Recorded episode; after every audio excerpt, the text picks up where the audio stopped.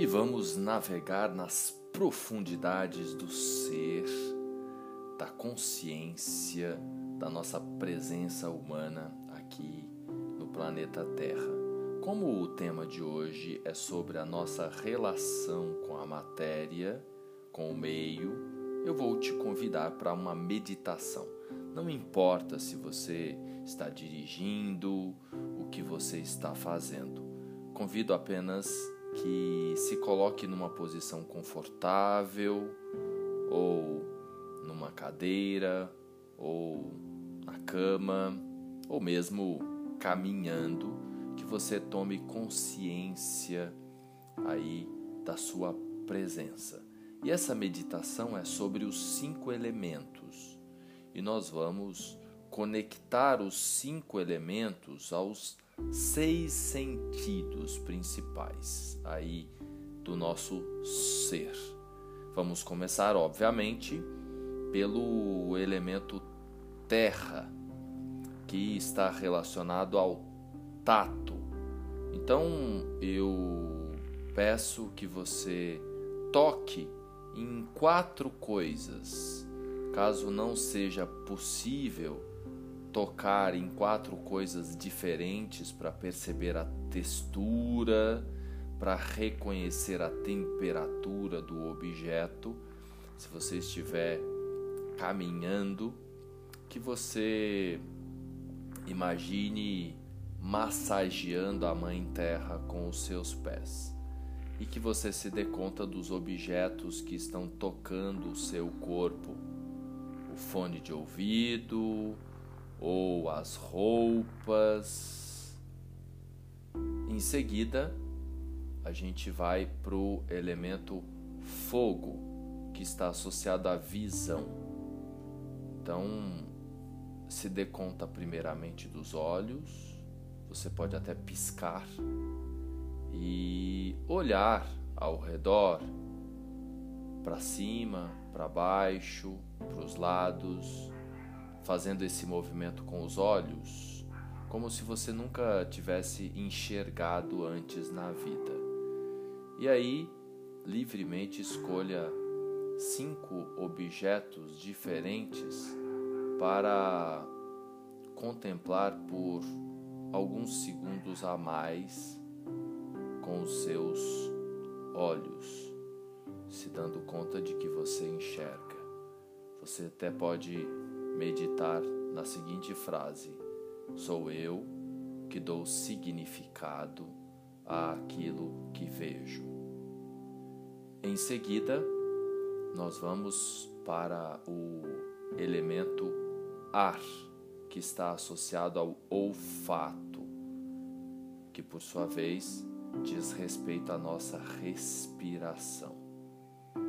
Então eu convido você a se dar conta do cheiro ao seu redor.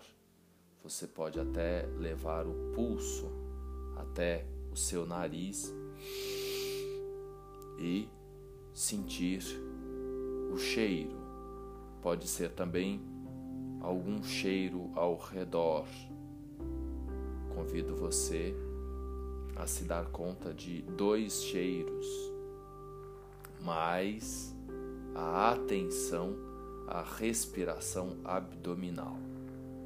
Então perceba, reconheça o abdômen subindo e descendo.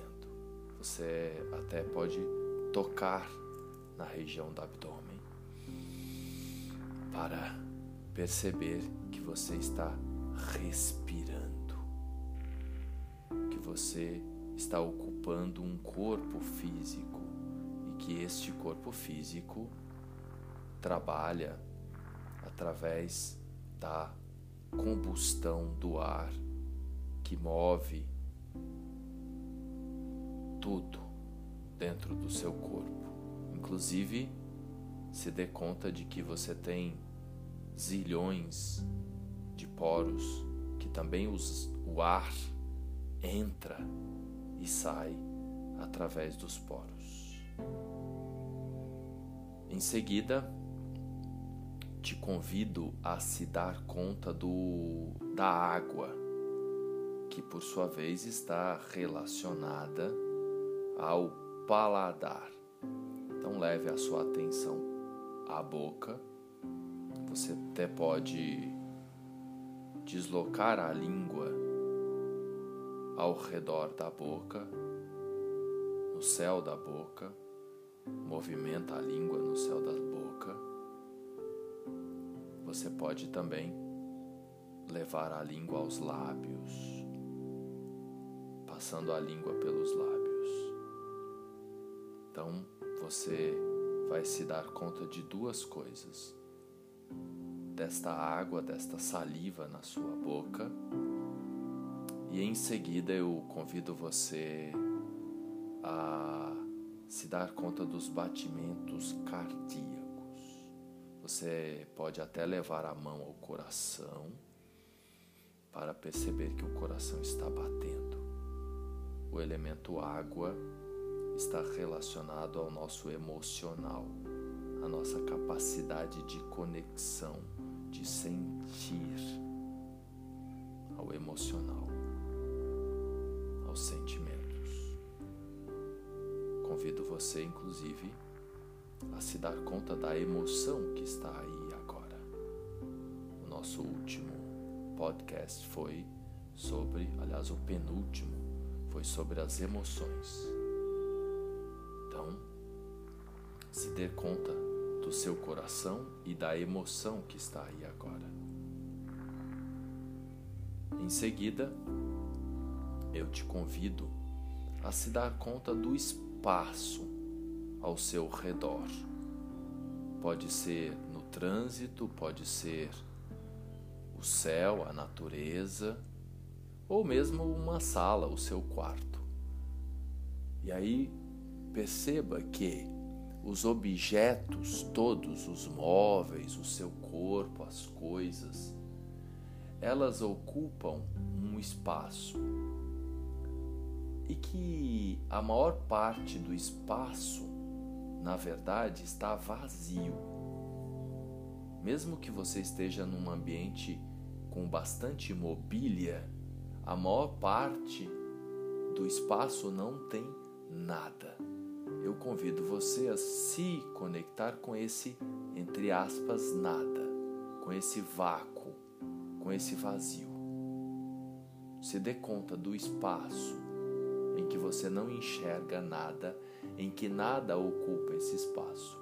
Se você estiver ao ar livre, se dê conta do céu azul ou mesmo nublado, mas principalmente da distância entre você e a próxima coisa tangível à sua frente, em cima, dos lados ou à frente. É também chamado de espaço mesmo. O vazio é de onde vem tudo também está associado ao silêncio. Inclusive, o som, para existir, é necessário o silêncio. Nesse momento, você deve estar sentindo uma paz, uma tranquilidade maior aí presente. E aí, você tem a preparação nesse momento a autorização de ir para o acesso ao sexto elemento, que a gente costuma chamar de sexto sentido, que está associado né, à intuição, entre, outros, entre outras possibilidades. E o que é isso, esse sexto sentido você pode nesse momento acessar? É se colocar na posição de testemunha do que se passa na sua cabeça. E aí, cabeça, qual é o pensamento agora? E agora? Perceba, reconheça que você pode se colocar na posição de observador, de observadora dos seus pensamentos por alguns segundos você permanece apenas vigiando o que se passa na sua cabeça. Não é para julgar, não é para parar qualquer pensamento que venha. Qualquer pensamento, Você apenas vai segui-lo, deixa ele ir aonde ele quiser e permaneça nesse estado.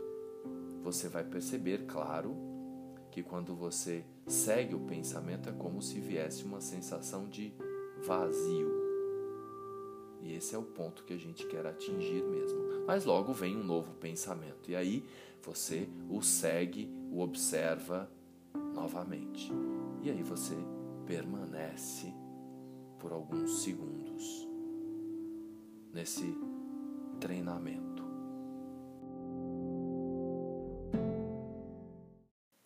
E para refletir profundamente sobre a nossa relação com a matéria, com o meio, eu convido os ensinamentos do Eckhart Tolle no seu livro Awakening to Your Life's Purpose, que em português foi traduzido como Um Novo Mundo, o despertar de uma nova consciência.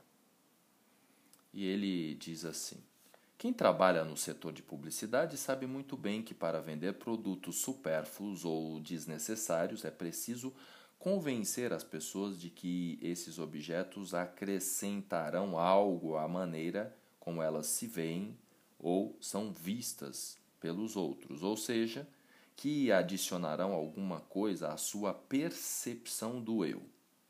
Os anúncios fazem isso, por exemplo, nos dizendo que vamos nos destacar da multidão usando tal produto e assim, por implicação, seremos mais plenamente nós mesmos. Outras propagandas criam uma associação na nossa mente entre o produto e alguém famoso, jovem, atraente ou de aparência feliz.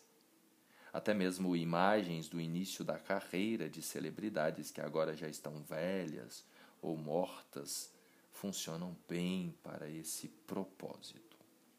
O pressuposto implícito é de que, comprando determinado item, nos tornamos, por meio de uma apropriação mágica, como essas pessoas, ou então assumimos sua imagem superficial. Assim, em muitos casos, não estamos adquirindo um produto, mas um meio de realçar nossa identidade. As grifes de estilistas são, em termos básicos, identidades que compramos. Elas são caras e, portanto, exclusivas. Se todo mundo pudesse adquiri-las, seu valor psicológico se perderia e nós ficaríamos apenas com seu valor material, que talvez represente apenas uma fração do preço que pagamos por elas. Com que tipo de coisa cada um de nós se identifica é algo que varia de pessoa para pessoa, considerando a identidade, o sexo, a renda, a classe social, a moda e a cultura dominante, entre outros fatores. Aquilo com que alguém se identifica tem tudo a ver com o conteúdo, enquanto a compulsão inconsciente para se identificar é estrutural. Essa é uma das maneiras mais básicas pelas quais a mente egóica funciona. Paradoxalmente, o que mantém a chamada sociedade de consumo é o fato de que tentar encontrar a si mesmo por meio de coisas não funciona. A satisfação do ego tem vida curta. Assim, a pessoa continua buscando mais, continua comprando, continua consumido. E, a, e é claro que nessa dimensão material, em que nosso eu superficial vivo vive, as coisas são uma parte necessária e inevitável da vida.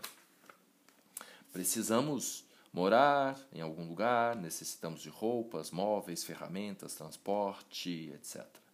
Há também coisas que valorizamos por causa da sua beleza ou por sua característica inerente. Devemos reverenciar o universo das coisas e não menosprezá-los. Cada objeto tem uma existência, com letra maiúscula que existência. É uma forma temporária cuja origem está na vida única. Informe a origem de todas as coisas, de todos os corpos, de todas as formas. Nas culturas mais antigas, as pessoas acreditavam que tudo, até mesmo os objetos supostamente inanimados, possuíam um espírito próprio. E a esse respeito, elas se encontravam mais próximas da verdade do que estamos hoje em dia. Quando se habita um mundo embotoado, embotado pela abstração mental, não se sente mais a vida pulsante do universo. A maioria de nós não se encontra numa realidade viva, e sim numa realidade conceitualizada mas não podemos reverenciar as coisas verdadeiramente se as usamos como meios para ressaltar nosso eu, isto é, se tentamos nos encontrar por meio delas. É isso o que o ego faz. Sua identificação com as coisas cria sentimentos de apego e obsessão em relação a elas, o que, por sua vez, forma a sociedade de consumo bem como as estruturas econômicas onde a única medida de progresso é sempre, sempre mais. A busca descontrolada por mais, pelo crescimento infinito, é um distúrbio e uma doença. É a mesma disfunção apresentada pela célula cancerosa, cuja única meta é se multiplicar, inconsciente de que está provando seu próprio fim ao destruir o organismo de que faz parte. Alguns economistas são tão atraídos pelo conceito de crescimento que não conseguem se desligar desta palavra. Assim, eles se referem à recessão como um período de crescimento negativo. Uma grande parte da vida de muita gente é consumida por uma preocupação obsessiva com as coisas. É por isso que uma das doenças do nosso tempo é a proliferação de objetos. Quando uma pessoa não consegue mais sentir a vida que ela própria é, em geral, tenta preencher sua existência com coisas. Se esse for o seu caso, Sugiro, como uma prática espiritual, que você analise seu relacionamento com o universo das coisas por meio da observação de si mesmo e, em particular, de tudo o que é designado com a palavra meu. É preciso que esteja alerta e seja honesto para descobrir, por exemplo, se seu sentido de valor pessoal está ligado aos bens que possui. Será que determinadas coisas lhe despertam um sentimento sutil de importância ou superioridade? A falta delas o faz se sentir inferior a quem tem mais? Você menciona de modo informal as coisas que possui ou as exibe para aumentar seu, seu sentido de valor aos olhos das pessoas e por meio delas aos seus próprios olhos? Costuma ficar ressentido ou irado e, de alguma forma, se sente diminuído na percepção do seu eu quando constata que alguém tem mais do que você ou quando perde um bem valorizado? Caro ouvinte que me acompanha nesse podcast, reflita, reflita a fundo. Como é a sua identificação com a matéria? Será que você sofre quando perde um objeto ou quando quebra um objeto. É claro que é para cuidar dos objetos ao seu redor. Né? Lembremos, como diz o autor, que antigamente as pessoas consideravam os objetos como tendo um espírito vivo. Inclusive, eu trabalho isso nas minhas meditações. Inclusive, isso agrega presença. E mais, quando você realmente está presente com as coisas, elas não vão embora de você, elas não se quebram, você não as perde. Porque a distração é que faz com que isso aconteça.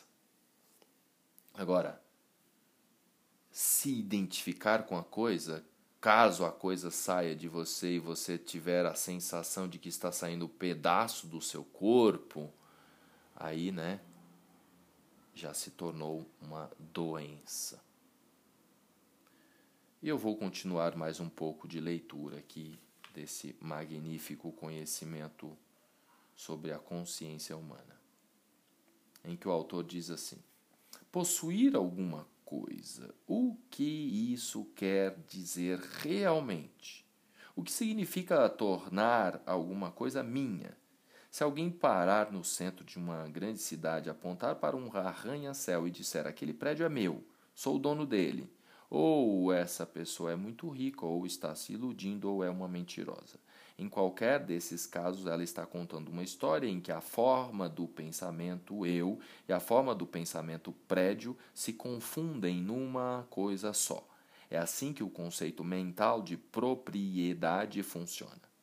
Se todo mundo confirmar sua história, é porque deve existir uma papelada assinada que ateste o motivo pelo qual todos concordam com isso. A pessoa é rica Caso ninguém aceite sua afirmação, ela será mandada para um psiquiatra, pois ou está tendo alucinações ou é uma mentirosa compulsiva.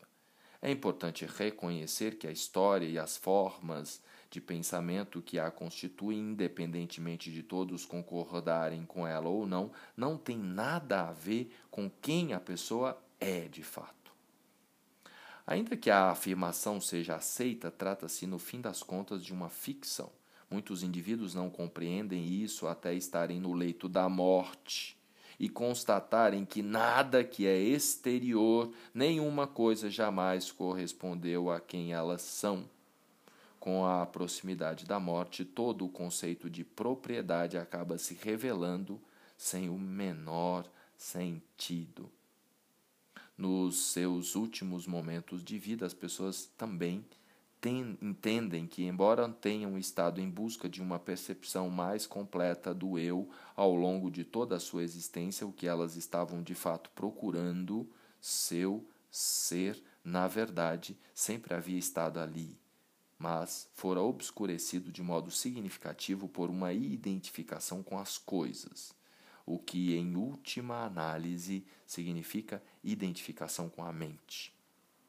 Bem-aventurados os humildes de espírito, porque deles é o reino dos céus, disse o Cristo. O que significa humildes de espírito?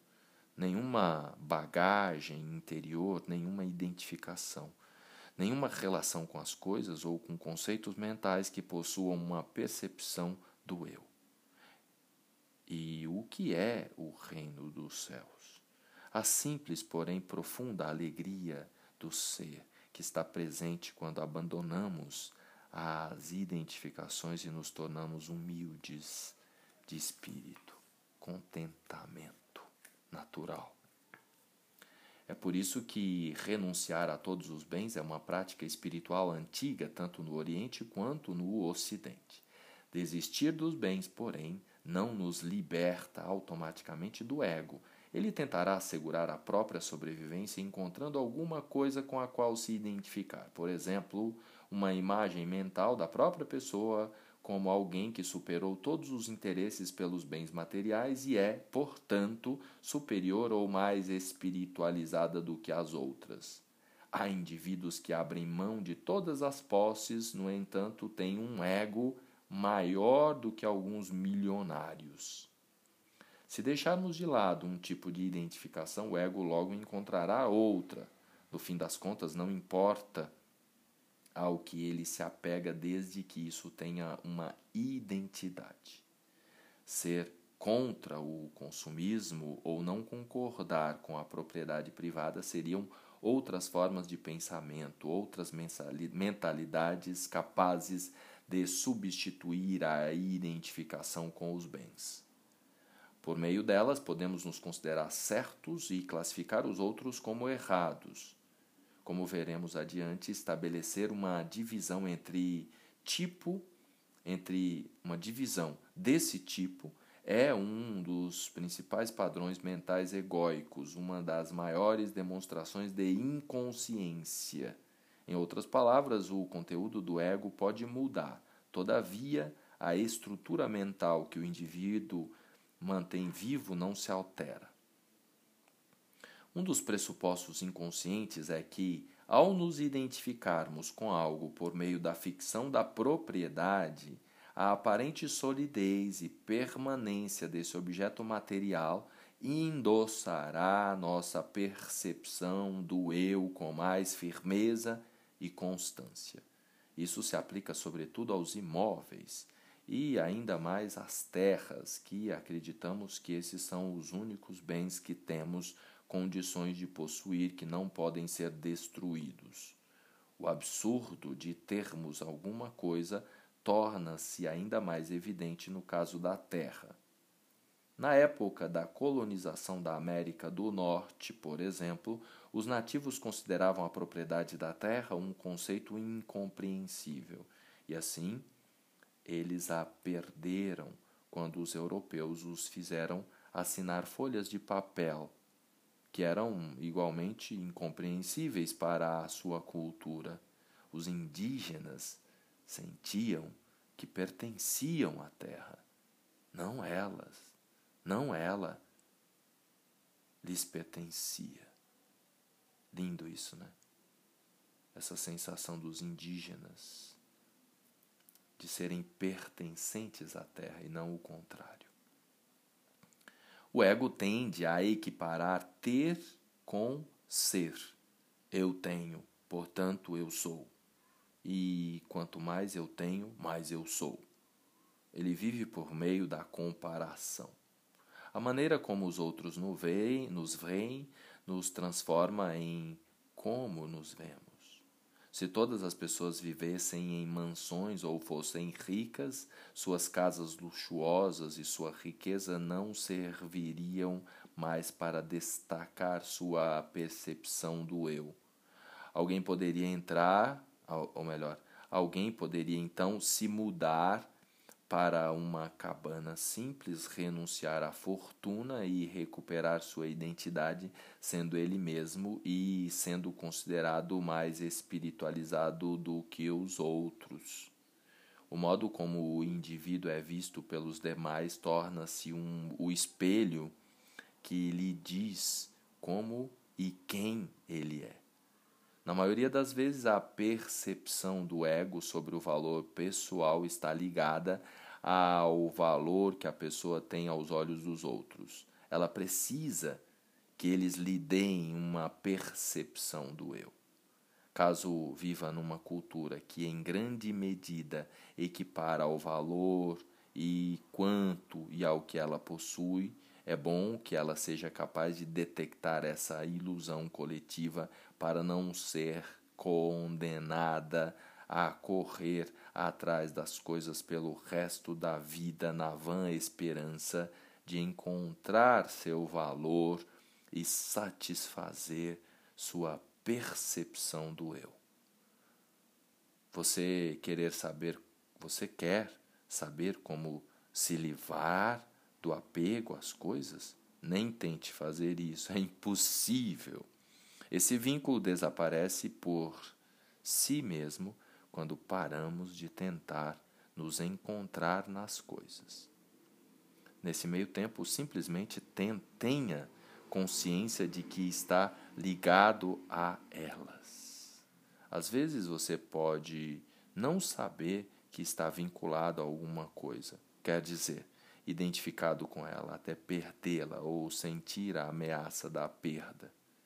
Depois disso, se você ficar aborrecido ou ansioso, é porque o apego existe. Caso esteja consciente de que está identificado com algo, a identificação não é mais total.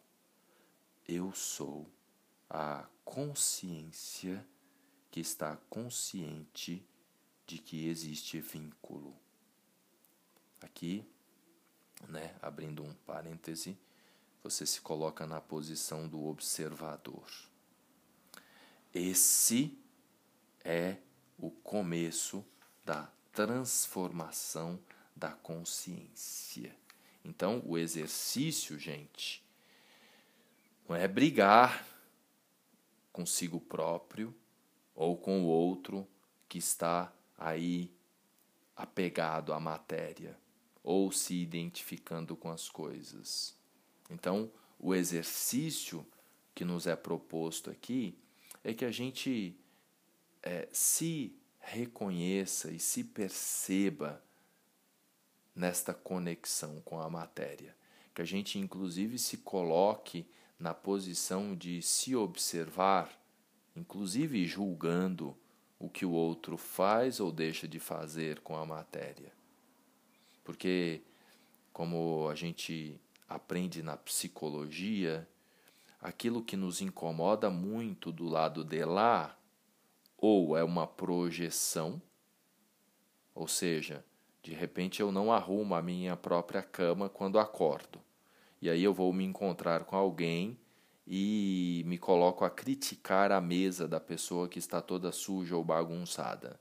Então, o fato de eu não ter arrumado a minha própria cama, não estar em ordem com o meu íntimo, me faz primeiro encontrar com alguém que esteja em desordem, eu atraio esta pessoa em, em, entre aspas, desordem na minha percepção, para que eu me lembre que estou precisando olhar para aquele meu lugar secreto que precisa de um pouco mais de ordem. Compreende isso? A outra hipótese, quando algo fora nos incomoda muito, Inclusive, isso está aí no meu primeiro episódio desse podcast. É o fato de que eu gostaria de estar na posição daquela criatura. Então, alguém que está no poder, ou que fala de um jeito, ou que toma determinadas atitudes, né, de repente eu Quanto mais eu me incomodo com uma situação de poder de alguém, alguém que está num lugar e o jeito da pessoa, a fala da pessoa me incomoda, existe uma grande chance de que eu gostaria muito de estar no lugar dela. Então, o exercício que nos é proposto nesta relação com a matéria é a gente se colocar na posição de um observador de si na relação com a Mãe Terra, na relação com a matéria. E aí, aos poucos, a gente vai se harmonizando nesta relação. Afinal de contas, é, quando nós encarnamos aqui e tudo que a gente come, tudo que a gente é veio da Mãe Terra e vai voltar para a Mãe Terra. Certo? Medita nisso e espero que você tenha gostado. Até o nosso próximo episódio.